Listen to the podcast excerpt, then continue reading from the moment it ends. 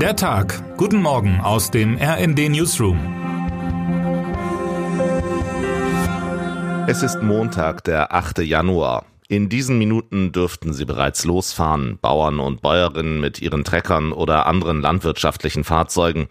Es ist der Auftakt einer Protestwoche, in der die Landwirte und Landwirtinnen zeigen, was sie von den Sparplänen der Ampel halten. Autobahnen, Bundes- und Landesstraßen, Innenstädte, Logistikzentren, all das soll ab heute blockiert werden. Deutschland soll stillstehen. Das öffentliche Leben wird am 8. Januar lahmgelegt. So etwas hat Deutschland noch nicht erlebt, sagt Thomas Tiedemann-Hein, Landessprecher des Verbands Freie Bauern in Schleswig-Holstein und zeigt damit stellvertretend für Hunderttausende Menschen, wie groß die Wut ist. Und die Aktionen werden ebenfalls groß. Im Laufe der Woche sind Kundgebungen in allen Landeshauptstädten geplant. Schon heute stehen Protestfahrten in den Großräumen Hamburg, Bremen, Potsdam, Magdeburg, Halle sowie im Rhein-Main-Gebiet und im Saarland an. Aber bleibt es auch friedlich? Nachdem hunderte Bauern am vergangenen Donnerstag eine Fähre mit Wirtschaftsminister Robert Habeck blockierten und sogar versuchten, diese zu stürmen, sind die Sorgen vor einer Eskalation groß. Bauernpräsident Joachim Ruckwied sendet deswegen folgenden Appell. Wir wollen in der kommenden Woche friedlich und geordnet demonstrieren. Zugleich distanziert er sich von rechten und anderen radikalen Gruppierungen mit Umsturzgelüsten. Diese Leute wolle er auf den Demos nicht haben, sagte er der Bild am Sonntag. In unserem Live-Ticker halten wir Sie heute über alle Entwicklungen auf dem Laufenden. Sollten Sie wegen der Proteste nicht an Ihren Arbeitsplatz kommen, klärt meine Kollegin Heidi Becker Sie über Ihre Rechte auf. Einen besseren Start in den Tag als die meisten von Ihnen dürfte Sarah Wagenknecht haben. Heute wird ihre Partei Bündnis Sarah Wagenknecht offiziell gegründet. Um 13 Uhr stellt die 54-Jährige das entsprechende Gründungsmanifest vor. Mit dabei sind unter anderem die ex-linken Vorsitzenden Amira Mohamed Ali, der Ex-EU-Parlamentarier Fabio De Masi und der Ex-SPD-Politiker Thomas Geisel. Insbesondere der letzte Name in dieser Aufzählung dürfte überraschen.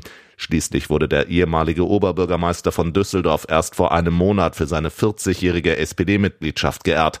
Damals schwor er noch ewige Treue, dann folgte die Abrechnung. Das Versagen der SPD führe dazu, dass viele Menschen die Hoffnung aufgegeben hätten, dass Politik noch irgendetwas Gutes bewirken kann, meint Geisel.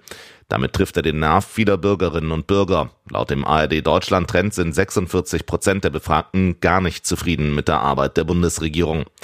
Meine Kollegen und RND Hauptstadtkorrespondenten Jan Sternberg und Felix Hufsmann stellen daher die Frage, wird 2024 das Jahr der Populisten?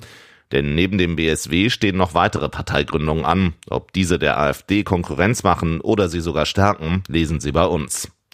Ein großer Tag ist heute auch für das Unternehmen Astrobotic, das als erster privater Hersteller den Grundstein für eine kommerzielle Landung auf dem Mond legen möchte. Frühestens um 8.18 Uhr unserer Zeit soll eine Rakete vom Typ Vulkan Centaur vom Weltraumbahnhof Cape Canaveral in Florida starten. Mit an Bord ist auch der Lander Peregrine.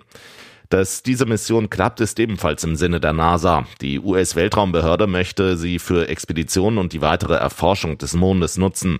Mit einem großen Ziel. Nach mehr als 50 Jahren sollen wieder Menschen auf dem Erdtrabanten landen. Im Zuge des Artemis-Programms ist für Ende 2024 die Umrundung des Mondes geplant, ehe 2025 die Landung folgen soll. Wer heute wichtig wird. Deutschlands Außenministerin Annalena Baerbock reist erneut in den Nahen Osten und besucht Israel, palästinensische Gebiete und Ägypten. In den Gesprächen soll es vor allem um die dramatische humanitäre Lage im Gazastreifen gehen. Auch die Situation im Westjordanland und an der israelisch-libanesischen Grenze sind Themen. Am Abend fliegt Baerbock dann weiter nach Kairo. Und damit wünschen wir Ihnen einen guten Start in den Tag. Text Chantal Ranke, am Mikrofon Tim Britztrup. Mit rnd.de, der Webseite des Redaktionsnetzwerks Deutschland, halten wir Sie durchgehend auf dem neuesten Stand. Alle Artikel aus diesem Newsletter finden Sie immer auf rnd.de slash der Tag.